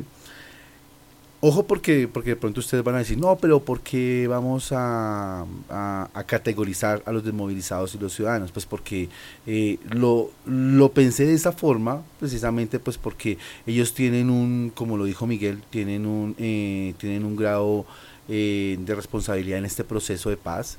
Ellos quieren, otros no quieren. Entonces por eso fue que yo lo dividí en esos cuatro actores, ¿no? Entonces, que la pregunta es, para todos los de la mesa, Voy a comenzar con Ivonne, que se me olvidó da, darle paso en, en, la, en la anterior pregunta, entonces así que va a tener que responder las dos. Eh, dice así, ¿cuáles son las consecuencias de esta crisis en el proceso para estos cuatro actores? El gobierno, las FARC, los desmovilizados y los ciudadanos que se encuentran aquí y escuchando este proceso, ¿no? Te doy el paso, Ivonne, adelante. Bueno, gracias. Eh, considero que las consecuencias para ciudadanos del común, como los que estamos en la mesa de trabajo, eh, son varias.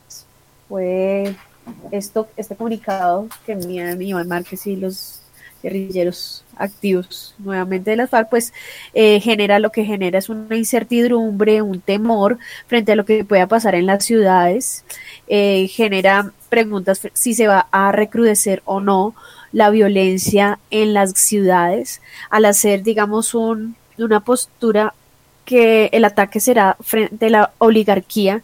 Se pregunta uno si sí va a ser así, va a llegar nuevamente, eh, van a asesinar policías o cuál va a ser su actuar.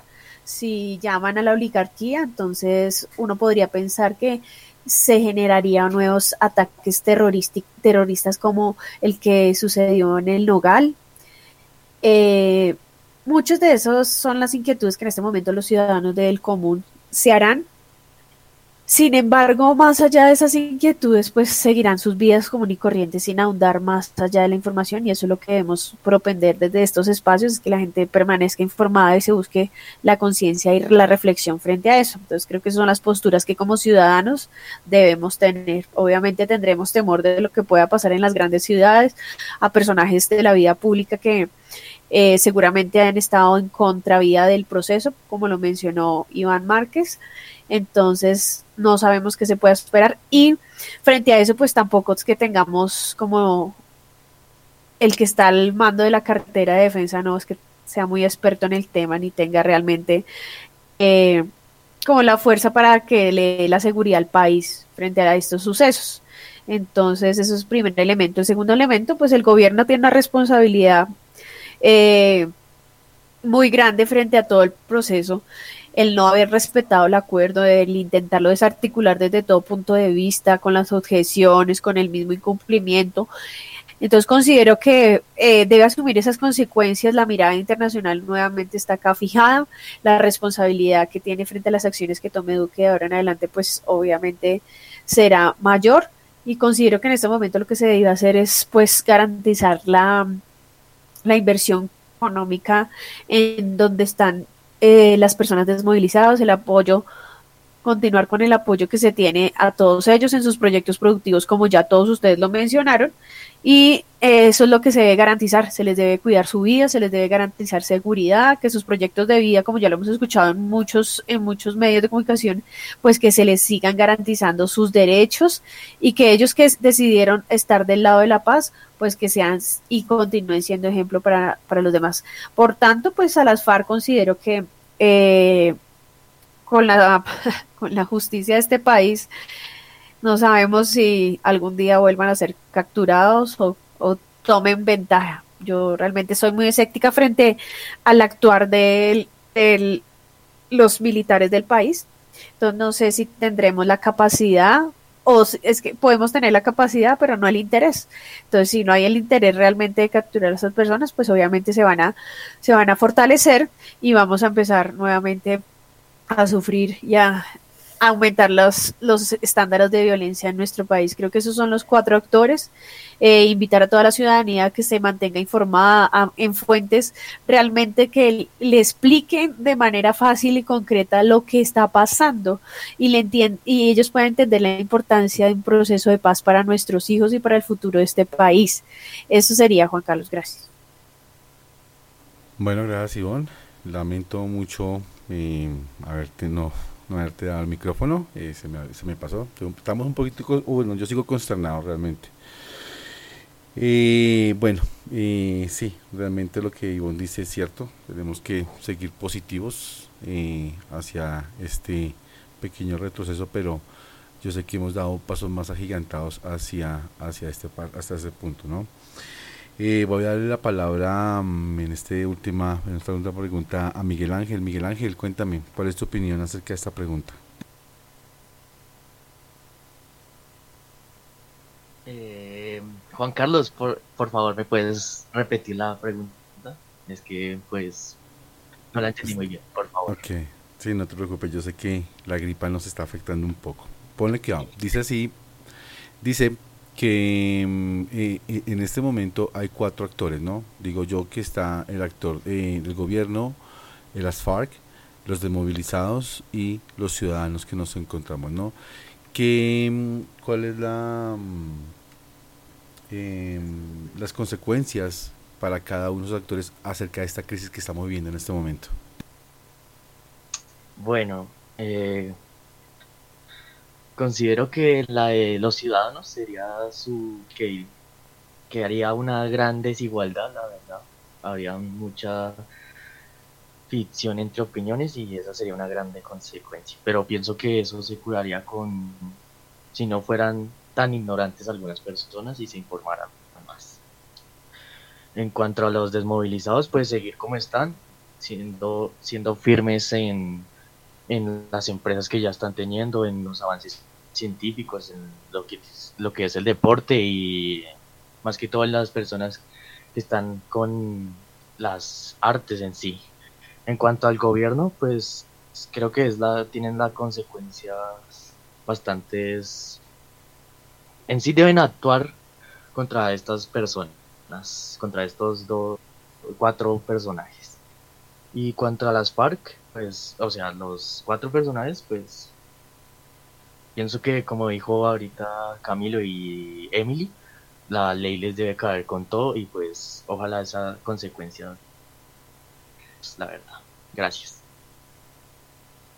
Gracias Miguel Ángel. Eh, continuamos con Sandra. Sandra, cuéntame tu opinión desde tu punto de vista. Bueno, las consecuencias de nosotros los ciudadanos de a pie, los ciudadanos de a pie es no perder la esperanza y seguir arropando a las personas que sí creyeron en el proceso, que sí trabajaron sobre eso y que están ahí con el pecho a la brisa. Protegerlos y cuidarlos. L- respecto a al gobierno, presión. Tiene que, como no ha trabajado con juicio, pues entonces ahora bajo presión tendrá que trabajar. Todos los ojos internacionales, todas las instituciones internacionales van a estar ahí sobre él.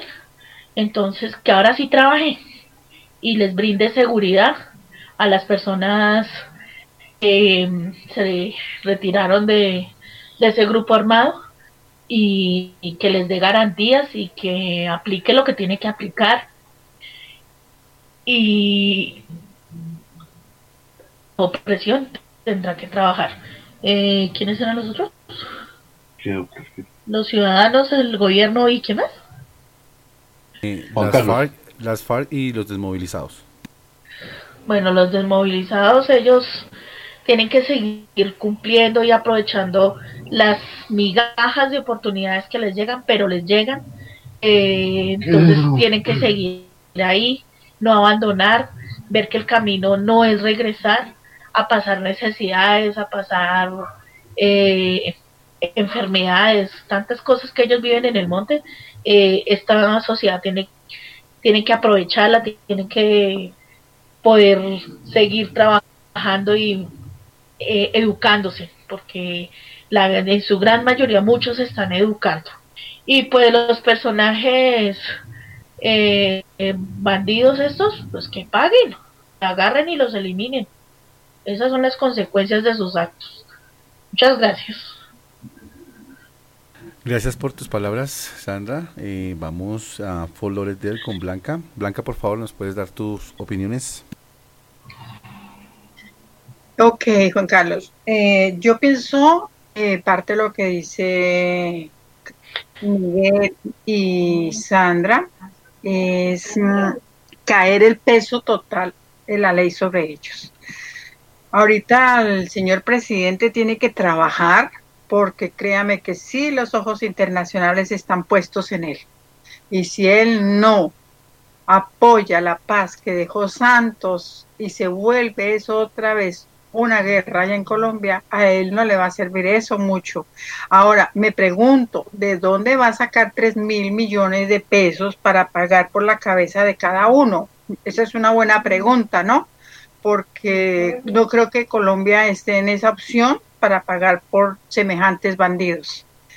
Pero ojalá esa presión eh, surta efecto, por lo menos con eso. Eh, con respecto a los desmovilizados, apoyarlos y, darles como fuerza de que sigan de verdad estudiando. Ellos posiblemente se educan y van a ser profesionales más adelante y se van a reincentar mejor con la sociedad. Eh, ¿Cuál me faltaría? No, no sé. Creo que ya está todo completo. Eso sería. Muchas gracias. Gracias, Emily. Eh, seguimos con la opinión de Miguel. Miguel, cuéntame cuál sería tu opinión. Gracias, Juan Carlos. No, mire, eh, un paréntesis ahí con Emily en la en Fort. Eh, muchos, muchos artísimos, no sé la cifra, han estudiado y se han graduado de bachilleres ya, muchos reinsertados. Eh, por ejemplo, una de las personas que más atacó el proceso, que era el rector de la, de la Gran Colombia, el señor Numar. Eh, ¿Cómo se llamaba, Andrés? Eh, ¿Me puedes colaborar? El, el, rector. Discúlpame, Miguel, ¿cómo se llama? El nombre del rector que de la Gran Colombia que murió. Galat, José Galat. Galat, José Numar. Eh, José Galat eh, fue uno de los más críticos del proceso. Y cuando se firmó todo eso, el tipo dijo, nada que hacer, si ya se firmó esto, vamos a empezar a ayudar. Y llevó a muchos combatientes, inclusive a la esposa de Manuel Marulanda Vélez a estudiar a la Gran Colombia y ella se graduó en la Gran Colombia. Y en todas las reuniones que él hacía la llevaba como ejemplo de, de, de, de, reivindicación social con el país. O sea que hay mucha gente, hay mucha gente que está trabajando, que está haciendo procesos de piscicultura, de agricultura. Entonces, eh, hay esperanza, sí, con la paz en ese, eh, con los reinsertados hay mucha esperanza. Eh, ¿Qué espero, por ejemplo, de, de los reinsertados eso, que sigan estudiando y abrazarlos, acogerlos? Ellos necesitan que hablemos con ellos. Yo desafortunadamente desde, ese, desde hace cuatro años más o menos fue que estuve allá, no volví a tener contacto con ninguno de ellos. Pero sí me gustaría, claro, me gustaría volver a hablar con ellos. Inclusive tengo una charla pendiente porque nosotros quedamos de volver a hablar con Lozada aquí en Bogotá, pero no lo he ido a buscar, no, o sea, no he tenido el tiempo, no he tenido el interés tal vez. Pero claro, hay que rodearlos y, y abrazarlos y, y acobijarlos, que, que, que vengan hacia nosotros. Eh, en, en cuanto al gobierno, mire, el gobierno no va a utilizar nada, no va a hacer nada contra ellos. Porque pues, Emily dice que eso no le va a servir a, a- a Duque, a Duque no le va a servir para nada eso, pero al partido de él sí le va a servir que sigamos en guerra para seguir metiendo miedo, para seguir diciéndole a la gente que estamos en guerra y que hay que votar para, por ellos para poder ganar la guerra que ellos se inventaron. Entonces, a, a Duque no le va a servir para nada, Duque no va a hacer nada, que tres mil millones de pesos ellos saben dónde están, que Venezuela, que no sé qué, vea, eh, ellos están aquí en Colombia, pero aquí nos meten el cuento que Venezuela, es lo mismo que cuando existía Herrera Campis, Carlos Andrés Pérez, eh, Rafael Caldera, ellos tenían problemas allá y ahí mismo nos armaban guerra a nosotros por el Golfo de Coquibacoa o el Golfo de Venezuela. Los, los que son de mayor edad, de Emily eh, y la persona que tienes al lado, se deben de acordar que lo mismo que está haciendo Colombia ahorita con Venezuela, lo hacían esos gobiernos con nosotros hace 40 años. Carlos Andrés Pérez, eh, Rafael Caldera, Herrera Campins, cualquier problema político, ahí mismo y nos tiraban a nosotros el agua sucia y que había que cuadrarles guerra. Y entonces aquí les hacíamos la segunda porque íbamos y cuadrábamos una chalupa del ejército en, allá en el- al frente del Golfo de Coquibacoa y ahí mismo nos declaraban la guerra. Y es lo mismo que nosotros estamos haciendo ahorita con Venezuela. Los estamos utilizando para lavar nuestras culpas y, y- y entretener la cosa. Entonces, este gobierno no va a hacer nada, además no ha hecho nada. Siempre se ha, ha- ha hablado mal de, de la JEP, pero se les olvida que ellos encajonaron el estatuto de la JEP durante cuatro meses en un escritorio para no dejarla funcionar. Se les olvida que ellos cambiaron los acuerdos de La Habana, porque en los acuerdos de La Habana, los originales, decían que a la JEP y a la Comisión de la Verdad tenían que ir todos los, actores que habían participado en la guerra, de presidentes para abajo, de empresarios para abajo, y ellos, los del Centro Democrático, cambiaron, se pidieron que cambiaran los acuerdos cuando ganó el plebiscito, cambiaran esa parte de los acuerdos, que no fueran los presidentes, ni que Uribe, ni Pastrana, ni ninguno de los presidentes fueran a declarar.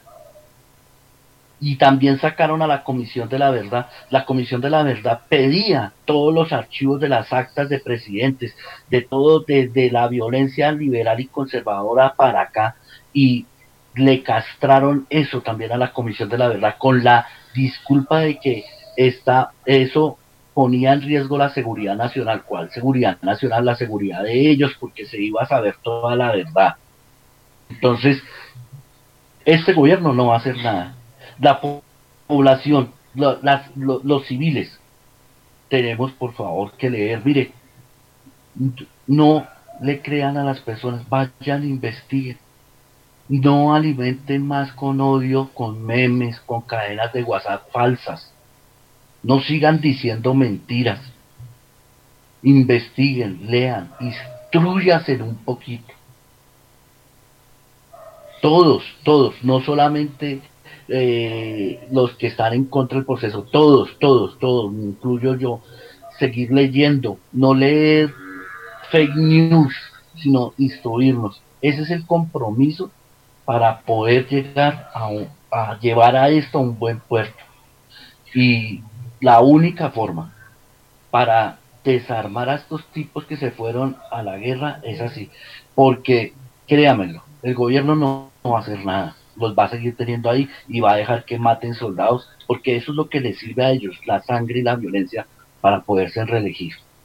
Y entonces la única manera es que la gente estudie, investigue, se instruya y deje de alimentar el odio con, cadenas de WhatsApp mentirosas y con memes. Ay, Gracias. eh, Ah, qué, qué pena.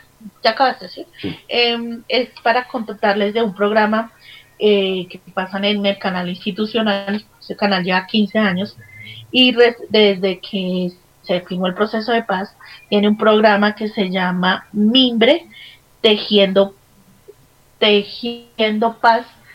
Y entonces en este programa lo que pasan son todos los procesos que, que vienen haciendo los reinsertados. Nos muestran los que están estudiando periodismo y unos que ya, por ejemplo, ya se, ya se graduaron de periodistas de, de cine y televisión. O sea, es un programa donde, sobre todo para, para nuestra compañera Emily en, en Fort Lauderdale, lo puedes buscar de pronto por internet, por internet y para que mires todos los videos que, que, ha pasado este programa, que es todos los, los procesos que han tenido los reinsertados de la guerrilla. Es de verdad muy, muy, muy maravilloso ver que sí se puede y que sí hay oportunidades para, obvio, son muchos, pero sí hay trabajo y sí se puede hacer mucho por ellos. Era solo eso. Gracias. Otra cosita, por ejemplo, este gobierno no ha dejado hacer el censo catastral en, el campo para saber cuál ha sido la tierra que quitaron los paramilitares y se la entregaron a, a los terratenientes. No han dejado hacer ese censo catastral. Ese, este gobierno, protegiendo a todos los terratenientes y a los paramilitares que le quitaron la tierra a los campesinos y que están matando ahorita a esos líderes sociales que están reclamando esas tierras. Gracias, Juan Carlos. Ok, sí, es verdad. Es, es, eso son cosas que se nos olvidan a nosotros, ¿no? Estas, estos 523 muertos que han habido, eh, precisamente es por eso. Eh, cuando ya uno se mete directamente en esas tierras y comienza a ser un líder social y a reclamar, desafortunadamente este país se muere a manos de delincuentes y realmente yo le decía aquí a, a- una persona en la mesa, nadie llora a esas personas. Nos aterramos nosotros cuando eh, pasan estas cosas de las FARC. Eh, tenemos más, em, no sé, conciencia con el reggaetón o yo qué sé. Pero cuando de verdad pasa algo con un líder social, cuando pelea por su comunidad, cuando pelea por su vereda, cuando está pendiente de que sus de su gente, amanece muerto esa persona y o ese líder social y nadie lo llora. No sabemos quién es, desafortunadamente. Quiero mandarle un saludo a todas las personas que nos escuchan en este momento por internet, que han estado conectadas acá, eh, fieles a nuestra emisora y que siguen escuchando esto. Eh, desafortunadamente, no me pregunten qué pasó por el Facebook, pero ah, seguimos aquí conectados informándole a todos ustedes. Em, no obstante, quiero pues, felicitar a todos los de la mesa que se encuentran acá, que estamos en un tema muy, muy complejo, ¿no?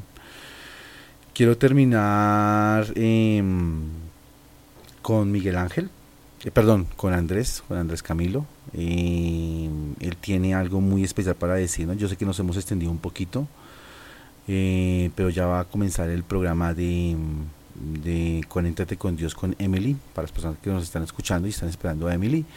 Pero quiero terminar este programa con algo que mi compañero Andrés Camilo eh, hizo hace unos años atrás con los comentarios de, Miguel cuando fue directamente am, a estos campamentos.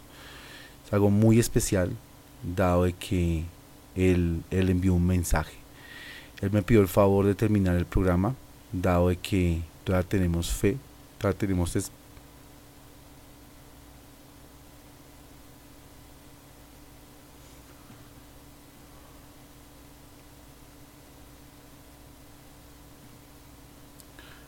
perdón, eh, todavía tenemos fe, todavía tenemos esperanza eh, como personas que somos un pueblo, ¿no? Es un pueblo, una nación que está eh, unida, a pesar de muchas cosas, no importa. Seguimos unidos desde nuestras universidades, desde nuestros colegios, desde nuestros trabajos. Tenemos que informar, tenemos que seguir trabajando por una paz sólida y seguir trabajando, ¿no? Entonces, pues eh, me despido de que todos ustedes, gracias a, mis compañeros y los dejo con Andrés Camilo. Andrés Camilo, eh, el micrófono es tuyo. Gracias, Juan. Antes de, leer, pues quisiera dar mi opinión de lo que estabas preguntando.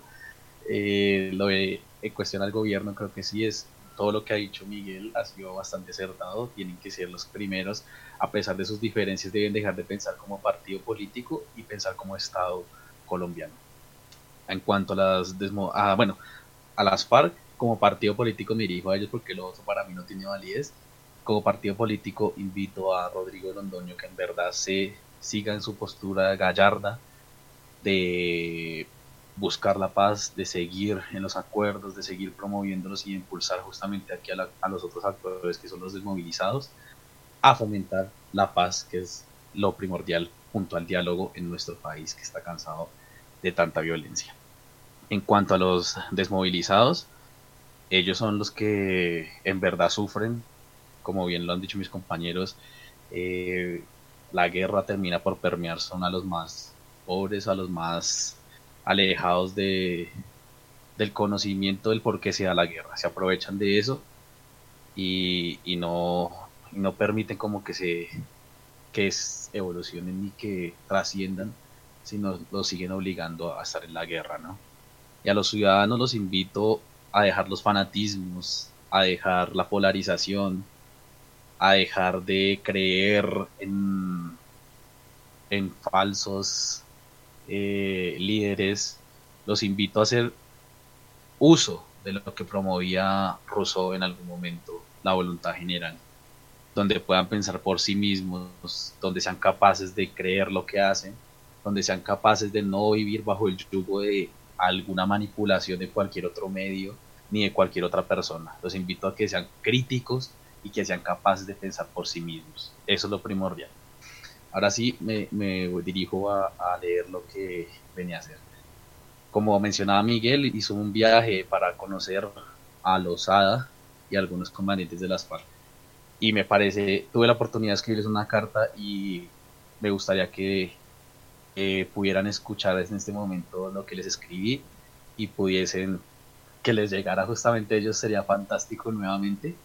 Y creo que a pesar de que la carta fue escrita el primero de febrero del 2017 creo que podría tener más validez que nunca. Entonces esta carta iría dirigida en primera instancia a Ro- Rodrigo Londoño que será la cabeza como el partido político de las FARC para que siga permaneciendo y promoviendo la paz. Y para los demás soldados que más allá de ser soldados son ciudadanos de este país y por ende deben ser tratados como tales para poder fomentar el desarrollo de este país. Entonces dice así, me dirijo a ustedes de la manera más respetuosa y asimismo quiero disculparme por lo informal de esta carta. No lo pude elaborar de una mejor manera. Busco acercarme a ustedes no como combatientes, sino como personas, colombianos, compatriotas. Quiero decirles que en lo personal me alegra mucho el fin del conflicto. Mi nombre es Andrés Camilo Gómez, estudio una licenciatura en Ciencias Sociales y pienso que en sus manos está gran responsabilidad del nuevo país que debemos construir. Ustedes al entrar nuevamente a la sociedad deben llenarnos de respeto, tolerancia, responsabilidad y por supuesto paz. Eso que tanto anhelamos para transformar un país atrasado, un país lleno de desigualdad, de desigualdad social no para unos pocos, sino para todos. Tengo plena certeza de que mejores tiempos vendrán, no solo para combatientes, ni para citadinos, ni para campesinos, sino para todo el pueblo colombiano. Un pueblo que necesita tanto el aporte de ustedes como de nosotros. Un pueblo que necesita una paz de todos y para todos, para funcionar como una verdadera sociedad que trabajó por un fin común por encima de un, de un bien individual. Por último, quiero decirles que de mi parte y la de algunos otros colombianos, cansados de ver la guerra, de vivirla, de tener plena conciencia de cómo la muerte se ha llevado, no guerrilleros, ni militares, sino colombianos. Estaremos esperándolos con los brazos abiertos para una cordial integración, para poder tener diálogos del pasado, anecdótico, y no de un presente y futuro conflictivo. En fin, desde la profesión para la cual me estoy preparando, pretendo como educador ayudar en el posconflicto, enseñando la guerra como un pasado turbulento y por supuesto hablando de la paz como arma para acabar con la corrupción. Muchas gracias por su atención. Postdata. El país espera por ustedes para construir el nuevo país de verdadera democracia e igualdad social. Muchas gracias para todos los oyentes de Conecta Radio y aquí termina al punto.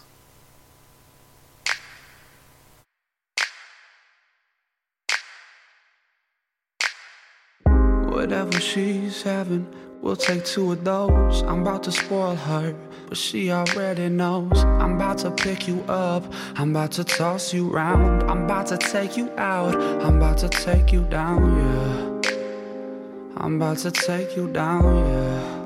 Hear me? I'm about to take you down. I'm about